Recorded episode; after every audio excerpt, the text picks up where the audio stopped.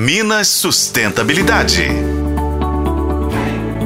O Núcleo de Estudos da FEComércio MG, a Federação do Comércio de Bens, Serviços e Turismo do Estado de Minas Gerais, realizou uma pesquisa abrangente sobre sustentabilidade e meio ambiente em empresas varejistas mineiras das regiões do Alto Paranaíba, Central, Centro-Oeste, Jequitinhonha, Mucuri, Zona da Mata, Noroeste, Norte, Rio Doce, Sul de Minas e Triângulo neste ano de 2023. O levantamento revelou que os empresários do varejo se preocupam muito com os problemas ambientais, sendo que 62,7% classificam o tema da sustentabilidade como muito importante.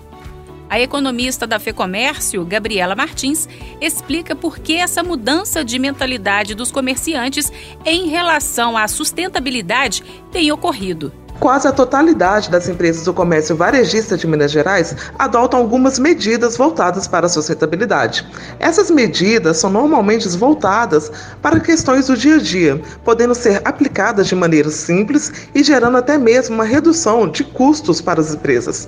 Entre essas medidas, destacam-se principalmente o uso de iluminação de LED ou o uso de equipamentos mais eficientes, além também do costume de desligar equipamentos para economizar energia, fazer uso uso de embalagens recicláveis e sacolas retornáveis e também a priorização da venda de produtos de produtores locais. Ainda de acordo com o levantamento da FEComércio, os comerciantes mineiros, quase que na totalidade, adotam medidas como preferir utilizar lâmpadas de LED nas lojas, usar equipamentos eficientes e materiais recicláveis nas embalagens.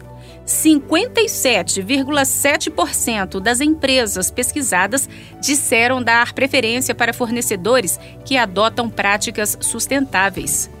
Ao adotar medidas como essas, as empresas comerciais podem contribuir para a proteção ambiental e a conservação dos recursos naturais. Afinal, o consumo consciente precisa cada vez mais fazer parte das nossas vidas, o que serve de exemplo para quem está chegando agora no mundo nossos filhos e netos. Eu sou Patrícia Sattler e este foi o podcast Minas Sustentabilidade. Acompanhe pelos tocadores de podcast e na FM O Tempo.